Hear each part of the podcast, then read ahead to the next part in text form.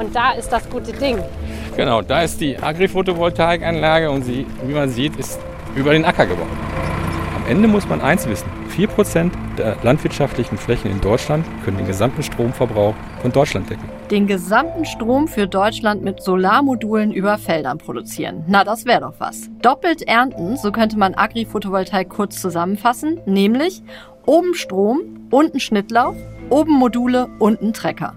Was das bringt, warum immer mehr Landwirte in Deutschland das machen wollen, nämlich gar nicht nur wegen des Stroms und woran es noch hakt. Darum geht es heute bei Mission Klima. Wir sind zurück aus der Sommerpause und damit herzlich willkommen. Ich bin Susanne Tappe und recherchiere mit einem Team von NDR Info Wege aus der Klimakrise. Es gibt viele Ansätze, aber wir stellen euch hier nur die Lösungen vor, die für das Klima wirklich einen Unterschied machen. NDR Info Mission Klima Lösungen für die Krise.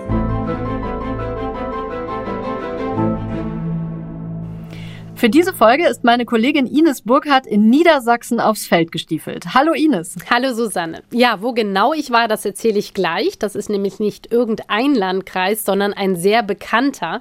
Erstmal möchte ich aber Markus Hastert vorstellen, den ich auf dem Acker getroffen habe.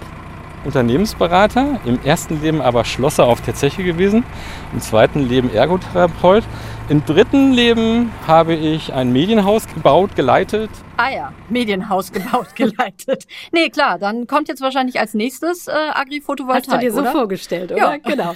Ich dachte auch, liegt doch auf der Hand, dass man das als nächstes macht. Ähm, also so Markus Hastert ist so ein Typ energiegeladener Unternehmer. Äh, Der war an dem Morgen um 5 Uhr in Berlin aufgestanden, um rechtzeitig mich dann auf dem Feld in Niedersachsen zu treffen.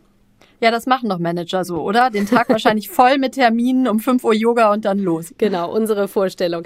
Und es war auch noch ein echt heißer Tag Ende August. Er stand da im Hemd auf dem Acker und sprühte nur so vor Energie. Die- Über dieses Thema weiß er wirklich alles, also über Agri-PV. Das ist die Abkürzung für Agri-Photovoltaik. Und er ist heute Mitte 50 und so mit Mitte 30 hat er sich gesagt. Ich möchte mich eigentlich nur noch mit Dingen beschäftigen, die unserer Welt und der Natur gut tun. Zu sagen, wir dürfen keine Emissionen mehr in die Welt bringen. Und dann habe ich eigentlich gesagt, jetzt muss ich mein Leben nochmal radikal ändern und was ganz anderes in der Richtung tun. Ja, mittlerweile leitet er eine Unternehmensberatung mit 50 Mitarbeiterinnen und Mitarbeitern, die auf Nachhaltigkeit spezialisiert ist, diese Unternehmensberatung. Und vor sechs Jahren haben sie zusammen mit einem Landwirt die erste Agri-PV-Anlage in Deutschland gebaut. Die steht am Bodensee, steht auch immer noch. Und nun haben sie die bisher größte in Deutschland eben da in Niedersachsen installiert. 700.000 Kilowattstunden ungefähr pro Jahr. Und die habe ich besucht. Und da fuhr an dem Tag gerade ein Trecker übers Feld, also unter den Solarmodulen durch, um den Boden vorzubereiten, weil sie nämlich zu dem Zeitpunkt bald äh, dort Schnittlauch aussehen wollten. Ist der Boden so trocken hier? Es muss erst mal ein bisschen regnen, weil das ist ja Beton im Augenblick. Markus Hastert ist dann mit mir über den Acker gelaufen, da war ja zu der Zeit eben noch nichts ausgesät und hat mir die Anlage gezeigt. Ja, das ist Deutschlands größte sozusagen Flächenanlage. Sie, die höchste Überspannung mit den 18 Metern und den höchsten Aufbau mit 6 Metern. Ähm, das gibt es so in Deutschland nur einmal im Augenblick. Also die Anlage ist äh, sechs Meter hoch, hat er ja schon gesagt, und zweimal 18 Meter breit, insgesamt also 36 Meter. Und man muss sich das so vorstellen, da sind links und rechts am Feldrand und nochmal dann in der Mitte Stützpfeiler aus Stahl im Boden und die tragen die Module, die dann über dem Feld hängen. Die Sonne strahlt, wie man jetzt sehen könnte, direkt auf die Module. Aber zwischen den Modulen fallen ja auch wiederum Licht auf den Boden und die Rückreflexion dieses Lichtes strahlt auf die Unterseite der Module und dort wird dann auch Strom produziert. Das heißt, das heißt Bifazialität, dass wir von beiden Seiten Strom produzieren. Ja, klingt sehr effizient. Ich habe mir natürlich auch die Fotos von der Anlage angeschaut und ich glaube, man muss das trotzdem noch mal kurz ein bisschen deutlicher machen. Also diese Module, die hängen da eben in Reihen über dem Feld. Das heißt, zwischen diesen Reihen, da bleibt ein bisschen Platz und da fällt dann, wie beschrieben, das Licht durch, so dass das Feld eben schon noch Licht bekommt und das reflektiert dann wieder hoch. Genau, also es gibt Streifen von Schatten auf dem Feld durch die Module oben drüber, aber eben nur Streifen. Und äh, all diese Agri-PV-Anlagen, die haben auch in der Regel ein eigenes Bewässerungssystem. Also die haben kleine Regenrinnen an den Modulen dran und sammeln eben das Wasser dann in Tanks. Und bringen das mit Schläuchen wahrscheinlich dann zurück auf die Felder, ganz gezielt, nehme ich an, oder? Genau. Also Bewässerungssysteme versuchen die immer mit zu installieren. Es gibt mittlerweile auch recht unterschiedliche Agri-PV-Anlagen. Wir haben mittlerweile vier verschiedene Anlagentypen. Also es gibt eine kleinere Anlage, die ist mehr für den Obstbau, für Beeren. Es gibt äh, sogenannte Windbreaker von uns, die sind dafür da, dass wir sie wie Zäune in die Landschaft stellen und dazwischen wirtschaften können, die also gar nicht überspannt sind am, am Ende des Tages. Und es gibt halt Kombinationen daraus. Also jede Menge Möglichkeiten, Solarmodule zu installieren und zwar neben den üblichen Hausdächern, so wie wir das sonst kennen. Die brauchen wir aber natürlich auch, denn beim Ausbau der Solarenergie, da muss es wirklich dringend vorangehen. Ich habe euch die Fakten dazu mal möglichst knapp zusammengefasst. Bis zum Jahr 2030 sollen 80 Prozent des gesamten Stroms in Deutschland aus erneuerbaren Energien stammen. So der Plan der Bundesregierung. Auf dem Weg dahin haben wir zwar schon Fortschritte gemacht, aber wir sind längst nicht am Ziel. Vergangenes Jahr stammten rund 43 Prozent des in Deutschland verbrauchten Stroms aus Erneuerbaren. Knapp 10 Prozent kamen aus Photovoltaikanlagen. Bis 2030 soll sich die Menge des Solarstroms nun rund vervierfachen. Dafür braucht es deutlich mehr Anlagen und zwar eben nicht nur auf Dächern. Etwa die Hälfte des Stroms soll auf anderen sogenannten Freiflächen produziert werden. Dazu gehören auch schwimmende PV-Anlagen, solche über Parkplätzen und eben die über den Feldern. Ja, und hier kommt Markus Hastert ins Spiel. Er würde ja am liebsten Solarmodule über möglichst vielen Feldern oder auch als Solarzäune rund um Acker installieren. Das klingt aber zugegebenermaßen nach einer ziemlich ungewöhnlichen Idee. Ich nehme jetzt mal an, um da einen Landwirt zu finden, der das mitmacht, da musste er schon nach einem Idealisten suchen, der sich auch fürs Klima engagieren will, oder? Das dachte ich auch, aber das war ein Irrtum. Ja, an dem schönen Augustmorgen bin ich auf der Landstraße zu der Anlage gefahren. Grüne Felder überall, die Sonne schien da durch die Blätter, durch die Bäume zu mir ins Auto, alles ganz idyllisch. Und dann sah ich ab und zu auch Kreuze, also ein gelbes X aus Holz in einem Garten oder an einem Haus, das Symbol gegen Atomkraft, gegen Castortransporte. Ich war im Wendland angekommen. Mein lieber Herr Albrecht und auch die übrigen Politiker, Überlegen Sie sich gut, ob Sie das riskieren wollen. Was glaubt ihr, wenn wir uns mal alle so auf unsere Straßen setzen, wenn die bei uns anrücken? Glaubt ihr, dass die uns wegkriegen?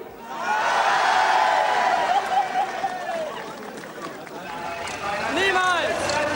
Niemand an Schiedrich haben! Nicht für uns und auch nicht anderswo! Niemals! Ja, das war eine Aufnahme aus dem Jahr 1979. Wir packen euch den Link äh, zum Video dazu auch in die Show Notes. Das war auf einer Demo in Hannover, eine der größten Anti-Atom-Demos der Nachkriegsgeschichte. Ja, der kleine Ort Gorleben im Wendland wurde nämlich Ende der 70er Jahre ausgewählt, ein Endlager für Atommüll zu werden und dagegen gab es super viele Proteste. Ja, 1995 wurde dann der erste Castor-Transport mit abgebrannten Brennstäben nach Gorleben gebracht. Das war auch ein riesen Polizeieinsatz, Sitzblockaden, Autoreifen, die angezündet wurden, durchgesägte Bahnschienen. Aus der ganzen Republik kamen Leute ins Wendland. Und kein Wunder, dachte ich, dass sich genau hier heute ein Landwirt findet, der im großen Stil in Solarenergie investiert. Dachte ich, wie gesagt. Nee, das ähm, war nicht so meins. Das ist Robert Lettenbichler. Er ist in Lüchow aufgewachsen, etwa 20 Kilometer von Gorleben entfernt. Diesen ganzen Wohlstand, den wir jetzt haben, haben die vorherige Generation natürlich auch mit Hilfe der Atomkraft geschafft. Und deswegen ähm, darf man das jetzt auch nicht so ganz verteufeln.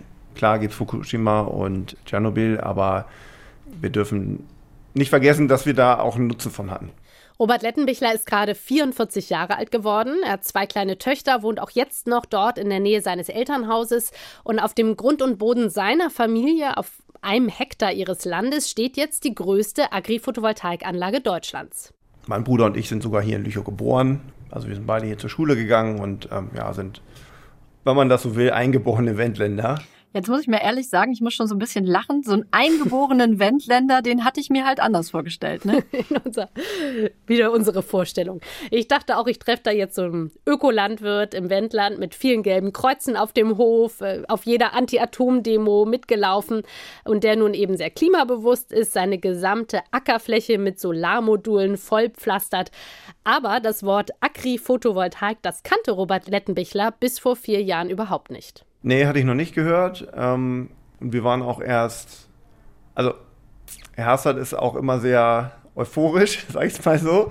Ja, er und der Unternehmensberater äh, Markus Hastert, das hört man schon, die wirken äh, oder die wirkten auf mich auch sehr vertraut. Das ist auch kein Wunder, weil die eben schon seit vier Jahren zusammen diese Agri-PV-Anlage geplant haben. Also seit vier Jahren tägliche Telefonate, oder wie? Ja, das habe ich sie auch gefragt und haben sie gesagt. Wir haben unsere und, Telefonnummern immer ausgetauscht ja. und WhatsApp und was wir brauchen untereinander. So. Oft unregelmäßig, aber äh, so durchschnittlich würde ich jetzt mal sagen, durchschnittlich, ja. Also ich hoffe, das ist jetzt nicht äh, falsch rübergekommen. Äh, eben nicht, dass ich da missverstanden werde. Mir war Robert Lettenbichler total sympathisch. Er wirkte auf mich eben sehr unideologisch, offen für alle Argumente, aber eben sehr sachlich. Und er ist auch, hat er mir erzählt, eher ein Mann für die Zahlen. Ja, also ich war eigentlich immer so der Technikaffin und habe dann auch mir immer so kleine Projekte gemacht, umgebautes Go-Kart mit einem Motor gebaut oder irgendwelche Sachen umgebaut und ja, da hatte ich einfach Spaß dran. Ja, und dann nach dem Abi habe ich dann äh, Maschinenbau studiert. Also als Landwirt würde er sich auch gar nicht bezeichnen. Äh, die Familie hat zwar 20 Hektar Land, aber die führen ein international tätiges Unternehmen und verdienen ihr Geld mit getrockneten Kräutern und getrocknetem Gemüse. Firma Steinecke heißt die, 30 Millionen Euro Jahresumsatz, gegründet Ui. von, ja, nicht schlecht, gegründet von Johannes Steinecke, vor 100 Jahren gegründet. Das war der Urgroßvater von Robert Lettenbichler und der ist eben jetzt heute mit seinem Bruder zusammen Geschäftsführer. Wo wir hier sitzen, das ist übrigens das ehemalige Schlafzimmer von meinen Eltern. Also hier war die Wohnung und wir sind ähm, ja hier alle mit vielen Mitarbeitern aufgewachsen. Ja, es war schon sehr spannend immer wenn dann abends irgendwelche Anrufe kamen beim Abendessen, dass äh, mein Vater bitte nochmal in die Produktion kommen sollte, weil da irgendein technisches Problem war oder so. Also er ist aufgewachsen mit Anhängern, voll beladen mit Kräutern und Gemüse. Die stehen da auch jetzt noch auf dem Hof. Die werden eben angeliefert von den Landwirten, den regionalen. Und er ist schon als Kind in den Produktionshallen auch rumgelaufen. Natürlich, die stehen direkt neben dem Feld, wo jetzt die Agri-PV-Anlage drauf ist. Und ich nehme euch jetzt mal mit rein. Also hier ist wie gesagt der, der Kürbis fängt jetzt hier an. Den haben wir jetzt seit zwei Tagen. Da machen wir am Tag ungefähr 50 Tonnen, 55 Tonnen Fischware, die wir ja, trocknen und die ist dann für Pulver, Kürbispulver, für die Kürbiscremesuppe. Und das ist der erste Kürbis im Jahr jetzt, ne? Ja. ja. Der ist aber jetzt schon reif. Allein durch die, durch die Trockenheit ist er halt schon früher abgereift. Normalerweise wären wir vier Wochen später. Das riecht ja auch gut. Ja, wir sind dann nochmal nach draußen gegangen, wo die Kürbisse angeliefert werden, also in Anhängern und die plumpsen dann nach und nach auf Förderbänder. Die werden alle vollautomatisch betrieben. Daneben steht kein Mitarbeiter. Die werden eben durch Sensoren auch gesteuert und wissen dann, wenn es voll ist. Und man hört schon so Förderbänder, Sensoren, da kann man schon ahnen, die haben einen großen Strombedarf. Der Betrieb läuft auch rund um die Uhr. Also ähm, auch die Öfen, wo die, der Kürbis zum Beispiel getrocknet wird, die verbrauchen Strom auch. Die werden zurzeit noch mit Gas betrieben. Ende des Jahres will Lettenbichler auf Holz umstellen für die Trocknung. Aber egal, womit die jetzt betrieben werden, die ziehen auch einiges an Strom im Betrieb, weil die eben ja auch programmiert sind. Und in die Öfen kommt zum Beispiel dann der Kürbis rein. Und wie lange bleibt der dann da drin ungefähr? Äh, vier Stunden. Es sind natürlich ganz viele Ventilatoren, die sozusagen die Luft bewegen und Wärmetauscher, die die Wärme dann auch an das Produkt bringen. Und dafür brauchen wir natürlich auch sehr viel Strom und Wärmeenergie. Ja, und weil die Firma eben sehr viel Strom verbraucht, ich habe mal ausgerechnet, etwa so viel wie 900 Vier-Personen-Haushalte, haben sie sich schon vor ein paar Jahren Photovoltaikanlagen aufs Dach gebaut. Damit decken sie im Schnitt übers Jahr gerechnet etwa 30 Prozent des Eigenbedarfs. Aber das reicht ihnen eben nicht. Deshalb jetzt diese Agri-PV-Anlage. Und wie gesagt, das ist die größte ihrer Art bisher in Deutschland. Ähm, Markus Hastert, der Unternehmensberater, der die Anlage ja gebaut hat oder also mit, mit betreut hat. Der war jedenfalls sehr begeistert, äh, dass Robert Lettenbichler sich auf dieses Experiment, wie er sagt, auch eingelassen hat. Und das rechne ich auch, wie gesagt, der gesamten Familie Steinecke total hoch an, weil sie alle zusammen extrem innovativ und extrem äh, in diese Richtung gehen, auch neue Dinge zu denken, out of the box und nicht zu sagen, ja, das haben wir schon immer so gemacht, das bleibt immer so, sondern einfach sich auch mit diesen neuen Dingen auseinanderzusetzen. Das ist toll. Nun ja, Markus Hastert verdient natürlich auch sein Geld damit. Also der muss seinem sehr, sehr guten Kunden da natürlich auch ein bisschen Honig um den Bart schmieren. Ja, das stimmt. Deswegen äh, von mir an der Stelle nochmal die Nachfrage nach den Zahlen. Auch ich mache jetzt mal die Frau der Zahlen hier Mhm. an der Stelle.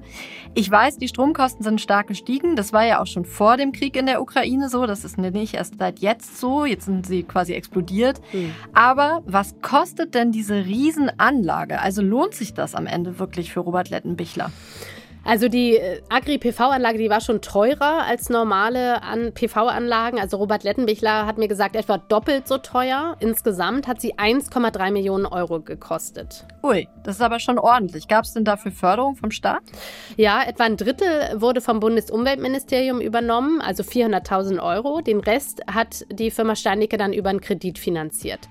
Nun kann Robert Lettenbichler so auf dem Papier ausrechnen, ob sich das alles lohnt am Ende. Die Anlage läuft ja noch nicht lange. Ähm, sie soll jedenfalls im Jahr mehr als 700.000 Kilowattstunden Strom erzeugen. Und das sind jetzt wie viel Prozent des Bedarfs der Firma Steinecke? Das sind etwa 20 Prozent. Insgesamt decken sie jetzt also 50 Prozent ihres Bedarfs mit Solarstrom, also wenn man die PV-Anlagen auf den Dächern auch mitzählt. Das ist auch wieder übers Jahr gerechnet. Also tagsüber im Sommer können natürlich alle PV-Anlagen sehr viel mehr erzeugen, aber im Winter halt nicht. Dezember, Januar, den kann man eigentlich fast rausnehmen bei einer PV-Berechnung. Ob der nun da ist oder nicht. Da gibt es schon mal schöne Tage, aber da steht die Sonne einfach zu flach. Die bringt dann keine Energie. Naja, und nachts bringen die Paneele natürlich auch nichts. Da braucht die Produktion ja aber auch viel Strom, denn die trocknen die Kräuter und das Gemüse ja rund um die Uhr, hatte ich ja gesagt. Und einen Speicher haben sie also nicht. Nee, bisher nicht. Äh, Das kommt aber eventuell auch noch. Also die sind da schon auch in den Planungen. Okay, also übers ganze Jahr gerechnet soll die Agri-PV-Anlage Ihnen also 20 Prozent des Stroms produzieren, den Sie für die Firma brauchen. Bei den aktuellen Strompreisen lohnt sich diese Investition natürlich recht schnell, nehme ich mal an, oder? Ja, also wir können das jetzt natürlich nicht für alle Landwirte durchrechnen, ob sich das lohnt, aber Robert Lettenbichler hat es jedenfalls überzeugt. Dazu muss man vielleicht noch mal zwei Dinge sagen. Erstens wird er auch einen Teil des Stroms einspeisen. Ähm, wenn die Anlage im Sommer mehr Strom produziert, als die Produktion, also als der Betrieb in dem Moment braucht. Ah ja, da muss ich mal ganz kurz reingrätschen, weil ich da was zu gelesen habe. Da gibt's ab nächstem Jahr ja dann auch eine Förderung, also einen Bonus für Strom, der von Agri-PV-Anlagen eingespeist wird. Das heißt, das bringt dann auch nochmal ein bisschen mehr Geld als jetzt die PV-Anlagen auf dem Dach, ne? Genau, dass wenn man sozusagen das dann einspeist für Agri-PV, würde das dann mehr Geld bringen für die Landwirte, die das dann machen. Der zweite Aspekt ist noch, dass man muss ja nochmal sich zurückversetzen. Also vor vier Jahren, als die sich entschieden haben für diese Anlage, da war ja noch nicht klar, dass die Strompreise jetzt so durch die Decke gehen würden. Das konnte niemand ahnen.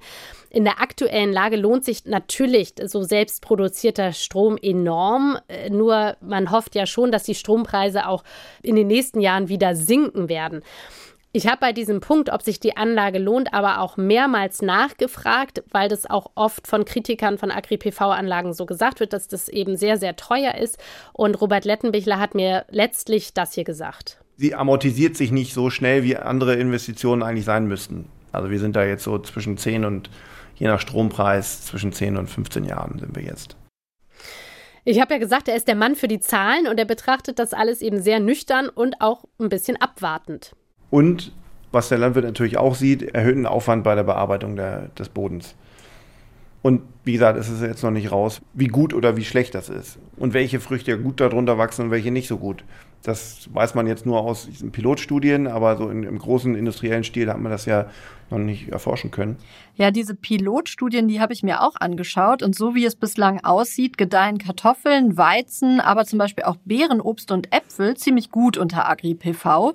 Die freuen sich nämlich über den Schutz, also zum Beispiel auch vor Hagel von oben. Und Mais lässt sich dagegen nicht so gut darunter anbauen, weil für den werfen dann die Paneele wiederum zu viel Schatten. Also es hängt schon so ein bisschen davon ab, was man da anbaut. Beim Schnittlauch wird uns, werden wir es dann ja sehen. Genau. Ja, und das bewegt natürlich auch viele Landwirte, die sich für das Thema interessieren. Also diese Fragen, was wächst da gut drunter? Das erlebt auch Robert Lettenbichler, wenn er mit anderen Landwirten aus der Gegend über AgriPV spricht. Ein Landwirt ist ja per se erstmal sehr zurückhaltend, was Neuigkeiten angeht, weil liegt ja in der Natur der Sache. Er lebt von, von seinem Grund und Boden und wenn da auf einmal äh, ein Bauwerk oben drüber ist, von dem man nicht genau weiß, wie es funktioniert, ähm, ist er schon mal erstmal ein bisschen skeptisch. Ich habe den Eindruck, dass Herr Lettenbichler auf jeden Fall ein harter Brocken für den idealistischen Unternehmensberater Markus Harstad war. Diese Beratungsgespräche, die stelle ich mir als Außenstehende doch ganz lustig vor. Ja, sie kommen einem schon recht gegensätzlich vor. Ich habe mir aber während des Gesprächs auch so gedacht, wenn der sich hat überzeugen lassen, also als jemand, der das Ganze wirklich, finde ich, sehr nüchtern betrachtet und auch sehr durchdenkt, dann hat Agri-Photovoltaik wahrscheinlich wirklich eine Zukunft. Für die Lettenbichlers gibt es nämlich auch noch andere gute Gründe für die PV-Anlage überm Feld. Ja, unsere Kunden sind äh, weltweit, wie zum Beispiel ein Nestle, ein Unilever, ein Heinz, ein Fuchs zum Beispiel ist auch ein, einer unserer großen Kunden. Ja, das sind so die Top 5, Top 8. Also diese Kunden, die machen dann eben die Kräuter oder auch das Gemüse von Steinecke in ihre Suppen oder auf die Pizzen drauf. Und? Unsere Kunden verlangen auch immer mehr CO2-Fußabdrücke. Ah, daher weht der Wind. Also gut fürs Image, ja? Ja, klar. Also diese internationalen Konzerne, die können sich natürlich damit schmücken dass ihr Lieferant seinen CO2-Fußabdruck minimiert. Und die Firma Steinecke lässt sich das auch gerade zertifizieren. Also die vom Vertrieb natürlich, die finden das natürlich klasse, ist ein ähm, riesen Aushängeschild, CO2-Abdruck und so weiter, diese ganze Schiene. Die können es natürlich auch gut nach draußen verkaufen, haben ähm, ein gutes Marketingargument. Aber wie gesagt, Robert Lettenbichler sieht das als gutes Investment, nicht nur wegen guter PR, sondern auch um teuren Strom durch günstigeren Strom, den er dann ja selbst produziert, zu ersetzen. Ja, und hier konnte unser idealistischer Unternehmensberater Harstad also ansetzen und nicht nur da, auf der Habenseite der AgriPV stehen noch mehr Punkte. Deswegen wurde Harstad, als ich da mit ihm auf dem Feld unterwegs war, auch recht schnell von anderen Landwirten aus der Gegend umringt, die sich alle für die Anlage über uns interessiert haben. Wollt ihr mal einen Schluck Wasser erst haben? Weil ich brauche jetzt Wasser. Ja. ja. Hallo, meine Ich habe das eigentlich angestoßen vor drei, vier Jahren. Hey, lass uns doch sowas mal machen. Und alle waren so begeistert und super. Und deswegen nicht das total toll, äh, dass wir hier heute stehen. Auf meinem Acker ist das erste Windrad da ja, gebaut worden. Okay. In Hachum. Ja äh, zu der 1993 sowas, als äh, nur erstmal geguckt werden sollte, geht das im Binnenland überhaupt. Ja, ja, klar, ne? äh, das Geld verdienen haben die anderen hinterher gemacht. Ne?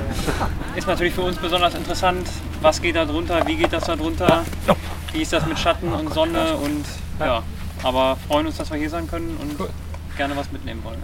Also Markus Hastert hat mir erzählt, dass er gerade diesen Sommer super viele Anfragen von Landwirten bekommen hat. Und als ich nach dem Grund fragte, also nach der Motivation der Landwirte, war ich sehr überrascht über seine Antwort. Sagen einfach, ja, äh, ich habe ein Problem. Also ich muss gucken, wie ich entweder gegen Dürre, gegen zu viel Sonne, gegen zu viel Hagel, zu viel falsche Zeit Frost, auch ein Thema. Ja? Wie kann ich dann im Prinzip meine Produktion schützen? Und insofern kommen Sie jetzt mit dem Agri-PV-Thema auf uns zu und sagen, hey, es wäre doch total super, wenn wir auf der einen Seite Strom produzieren können und ich gleichzeitig auf der anderen Seite ein Schutzsystem habe. Und das war bis vor einem Jahr noch nicht so. Da war das wirklich noch so, zu Anfang stand die Stromproduktion mehr im Fokus. Aber das ändert sich gerade, gerade in diesem Jahr radikal. Ja, Extremwetter durch den Klimawandel ist das Stichwort. So eine Agri-PV-Anlage, die spendet eben Schatten und die schützt auch das Feld und das Gemüse darunter, was auch immer man da anbaut. Genau, und gleichzeitig produziert sie eben Strom. Win-win, könnte man sagen. Anders als Lettenbichler das erlebt hat, müssen viele andere Landwirte heute also zu solchen Neuerungen gar nicht mehr so mühsam überredet werden. Die Landwirte sind gar nicht die, die überzeugt werden müssen. Weil die Landwirte kommen mittlerweile zu uns, zum Unternehmen und sagen, könnt ihr uns helfen?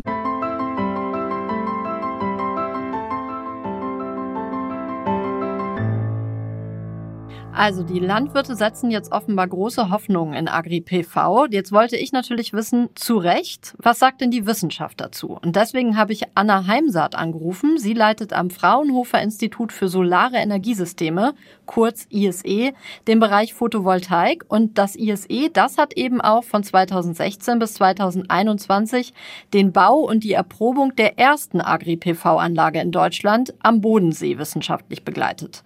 Und ich wollte von Anna Heimsaat wissen, wie hat die sich denn da bewährt? Und zwar insbesondere in einem der schlimmsten Dürrejahre seit langem, das die Landwirtschaft erlebt hat, nämlich im Jahr 2018. Sind die Pflanzen jetzt unter der Agri-PV besser gediehen als auf dem freien Feld nebenan? Bei der Anlage haben wir im ersten Jahr erstmal ein, gemeinsam mit unseren Forschungspartnern einen Rückgang festgestellt, und zwar bis zu 18 Prozent. Und im zweiten Jahr, wie Sie schon angesprochen haben, gab es eben einen trockenen Sommer. Und da haben wir dann zehn Prozent mehr Ertrag gehabt. Zum Beispiel bei den Kartoffeln, vor allen Dingen bei den Knollen mittlerer Größe. Man um das mal so zu verallgemeinern, es gibt schon eine Veränderung durch die Agri-PV, weil ja weniger Licht bei den Pflanzen ankommt. Aber es kann eben von Vorteil sein, wenn es eben trockener wird, weil eben mehr Feuchtigkeit darunter bleibt. Kartoffeln brauchen ja, glaube ich, extrem viel Wasser und man geht ja davon aus, dass wir in Zukunft weniger Feuchtigkeit haben werden, weniger Wasser haben werden, weil solche heißen Sommer, wie wir ihn jetzt hatten, Normalität werden könnten im Zuge des Klimawandels. Also sind das eigentlich gute Ergebnisse, oder? Genau, wir sehen da ein ganz großes Synergiepotenzial, also Klimaresilienz. Also wir erwarten ja mehr trockene Sommer, mehr Trockenheit und dem können wir da entgegenwirken durch die Agri-Photovoltaik. Also Anna Heimsaat hat mir das, womit unser Unternehmensberater wirbt, tatsächlich auch wissenschaftlich bestätigt. Nur dass sie eben noch ergänzt hat, dass in nicht so heißen und trockenen Sommern, also in früher normalen Jahren, wenn man so will, die Erträge auf den freien Feldern ohne Agri-PV schon besser waren. Aber mit Agri-PV ernten die Bauern ja eben auch nicht nur Kartoffeln oder wie Lettenbichler Schnittlauch, sondern auch Strom. Und da lässt sich ein kleiner Rückgang der Ernte dann wahrscheinlich auch verschmerzen. Ja, wahrscheinlich. Und die erneuerbaren Energien sind schließlich auch das, was wir in Deutschland brauchen auf dem Weg zur Klimaneutralität. Und natürlich, um wegzukommen vom Gas aus Russland. Was mich echt beeindruckt hat, das ist die Aussage von Markus Hastert, die wir ja schon ganz zu Beginn des Podcasts hier gehört haben. Am Ende muss man eins wissen. 4% der landwirtschaftlichen Flächen in Deutschland können den gesamten Stromverbrauch von Deutschland decken. Ja, das konnte ich am Anfang gar nicht glauben. Auch diese beeindruckende Zahl wollte ich nochmal wissenschaftlich abklopfen und deswegen habe ich auch Anna Heimsaat vom ISE auch danach gefragt, aber sie hat mir auch das bestätigt. Und das wäre ja, wenn wir das ganze Potenzial nutzen würden. Aber wir wollen ja natürlich auch noch äh, Photovoltaik auf anderen Flächen installieren. Zum Beispiel natürlich auf Dächern, in, in Gebäuden, rund um Verkehrswege, es gibt die schwimmende Photovoltaik äh, auf Seen und ein Teil von dieser Mischung wird die Agri-Photovoltaik sein in der Zukunft. Das heißt, es würde vollkommen ausreichen, wenn wir vielleicht ein Prozent der Fläche, die landwirtschaftlich genutzt wird, zu Agri-Photovoltaik umwandeln. Auch Umweltschützer stehen der Technik ja positiv gegenüber. Allerdings schlagen die Umweltschützer vor, vielleicht erstmal Flächen mit Photovoltaikanlagen zu überbauen, die aus ihrer Sicht bereits verloren sind für zum Beispiel am Boden brütende Vögel. Also Flächen, die schon jetzt versiegelt sind. Zum Beispiel Parkplätze und Autobahnen.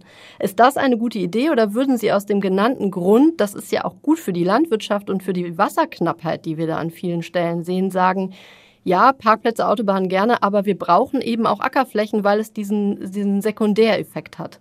Also erstmal muss man sagen, dass wir ja unter Photovoltaikanlagen, egal ob sie jetzt über der grünen Wiese ist oder über einer landwirtschaftlich genutzten Fläche, dass die nicht versiegelt wird darunter, sondern dass da ja immer noch andere Pflanzen auch wachsen. Und ich stimme zu, wir brauchen auf jeden Fall natürlich auch die Nutzung auf extensiv genutzten Flächen und wir brauchen ähm, Biodiversitätsmaßnahmen. Das heißt, dass eben wir da zum Beispiel Blühstreifen mit bedenken oder ähm, Sitze für Greifvögel oder andere Ersatzmaßnahmen. Genau, das sollten wir auf jeden Fall machen in Zukunft. Aber das sehe ich überhaupt nicht im Widerspruch zu der Agri-Photovoltaik. Wir sind in Deutschland ja also offensichtlich noch ziemlich am Anfang bei AgriPV. Es geht ähm, noch viel darum, wie man das jetzt genau macht und ausgestaltet. In anderen Ländern sieht das schon ganz anders aus. Da wurde das Potenzial von AgriPV offenbar schon viel mehr erkannt. Also Frankreich, USA, Japan, die sind alle viel weiter als wir damit. Es gab da auch teilweise große Fördertöpfe von den Regierungen. Äh, Markus Hastert, der würde aber sogar auf Förderung verzichten, hat er mir erzählt, wenn es ein paar Anträge spart und die Dinge beschleunigt. Er meint, Nachfrage gibt es eigentlich genug, gerade für kleinere Anlagen, die schon stärker erprobt sind. Alles, was in diese Richtung jetzt mit AgriPV, was wir kennen und wir machen und produzieren, ist ohne Förderung realisierbar. Und dann sage ich, braucht es auch keine Förderung. Und wenn es keine Förderung gibt, dann braucht es auch nicht so viele Regularien. Und was brauchen wir für unser Land? Einen schnellen Ausbau an regenerative Energie. Also verzichten wir lieber auf jegliche Förderung. Okay, aber die Anlage in Lüchow, die hat jetzt ja 400.000 Euro an Förderung bekommen. Die hat insgesamt 1,3 Millionen Euro gekostet. Mhm. Da wundere ich mich jetzt schon so ein bisschen, dass äh, Herr Hastert sagt, das wäre auch ohne gegangen. Glaubst du denn, Lettenbichler hätte diese stolze Summe tatsächlich alleine stemmen können? Also da ist Hastert schon differenziert. Also er sagt, dass es so eine große Anlage eben noch nicht gab in Deutschland, dass es schon sinnvoll sei, dass es für solche Pilotprojekte eine Förderung gibt, einfach um das Risiko zu minimieren für jemanden, der sich entscheidet, das als erster zu installieren. Und aus seiner Sicht, aus Hasters Sicht, würde sich aber auch so eine Anlage, so eine große Anlage schon ohne Förderung lohnen, weil es ja auch nicht nur um den Strom geht. Okay, also für ihn ist das weit größere Problem, was jetzt den Ausbau ähm, verlangsamt, sozusagen die deutsche Bürokratie, verstehe mhm. ich. Zu diesen ganzen Regularien, was PV-Anlagen betrifft, könnten wir auch echt nochmal eine eigene Folge machen. Nur wäre die wahrscheinlich wenig unterhaltsam. Deswegen würde ich jetzt an der Stelle mal einen Schlussstrich ziehen. Meine Bilanz, gut, dass wir uns Agri-PV angeguckt haben. Die Technik hat scheinbar wirklich sehr, sehr viel Potenzial und kann fürs Klima wirklich einen Unterschied machen. Das hast du schön zusammengefasst, Susanne. Aber zum Schluss, apropos Bürokratie, muss ich noch was erzählen. Ich habe es mir jetzt für den Schluss aufgehoben, weil es wirklich deprimierend ist. Ich ahne schon, was jetzt kommt, Ines. Also die Anlage in Lüchow, die hat den ganzen Sommer gar keinen Strom produziert. Das hat mich echt umgehauen. Die ist ja seit März betriebsbereit und ja, den ganzen Sommer keinen Strom produziert. Ja, das hast du mir erzählt. Ich finde das wirklich extrem frustrierend, aber erklär doch nochmal bitte, warum denn eigentlich genau nicht? Ich lasse mal Robert Lettenbichler dazu zu Wort kommen. Weil es keine Kapazitäten auf Seiten des Zertifizierungsstellen gibt. Es gibt in Deutschland nur 20 Zertifizierungsstellen und ungefähr 1000 Anlagen, die nicht im Netz sind, weil sie kein Zertifikat haben. Genau. Es gab lange keinen, der es sozusagen äh, genehmigt hat. Die gute Nachricht ist, kurz nachdem ich in Lüchow zu Besuch war, hat sich freundlicherweise jemand erbarmt und seine Unterschrift runtergesetzt. Es war wirklich nicht mehr als das und die Anlage kann jetzt also endlich arbeiten. Außerdem hat die Regierung angekündigt, dass sie bei der Photovoltaik jetzt äh, den, den sogenannten Nutzungsbooster zünden will, also offenbar wirklich Gas geben will. Man darf also hoffen, dass das alles in Zukunft schneller geht. Na, dann hoffen wir mal. Ich sage an dieser Stelle danke Ines für deine Reise ins geschichtsträchtige Wendland. Sehr danke gerne. natürlich auch an euch, liebe Hörerinnen und Zuhörer. Wie immer, schickt gerne Fragen, Kritik, Anregungen an klima.ndr.de. Wir freuen uns wirklich immer sehr über eure Mails. Und wenn ihr keine Folge mehr verpassen wollt, dann abonniert Mission Klima doch einfach. Wir hören uns hoffentlich in zwei Wochen wieder. Dann geht's hier um die Wurst oder besser ums Fleisch. Denn tatsächlich essen ja viele deutlich weniger Fleisch, ganz bewusst bewusst und immer mehr greifen stattdessen dann zu Fleischersatzprodukten. Aber was bringt das eigentlich fürs Klima und auf was muss man dabei achten? Wir zeigen euch das am Beispiel der Rügenwalder Mühle, ein ursprünglich traditionsreicher Fleischbetrieb, der heute aber eben auch ein Vorreiter für sogenannte Veggie-Produkte ist. Und bis dahin haben wir noch einen Podcast-Tipp aus der ARD Audiothek für euch. Das ist die Audio-App der ARD. Und dort findet ihr unter anderem Wasteland Rebels, den Nachhaltigkeitspodcast von Cosmo Radio. In der neuen Folge geht es um Greenwashing, also darum, wie Unternehmen versuchen, uns beim Einkaufen hinters Licht zu führen. Und zwar, indem sie ihren Artikeln einen grünen Anstrich geben. Wenn ihr wissen wollt, worauf ihr beim Einkaufen achten müsst, damit euch das nicht passiert, dann hört doch mal rein in Wasteland Rebels. Für heute sagen wir jetzt aber erstmal Tschüss, macht es gut und bis bald. Tschüss, alles Gute. Mission Klima. Lösungen für die Krise. Ein Podcast von NDR Info.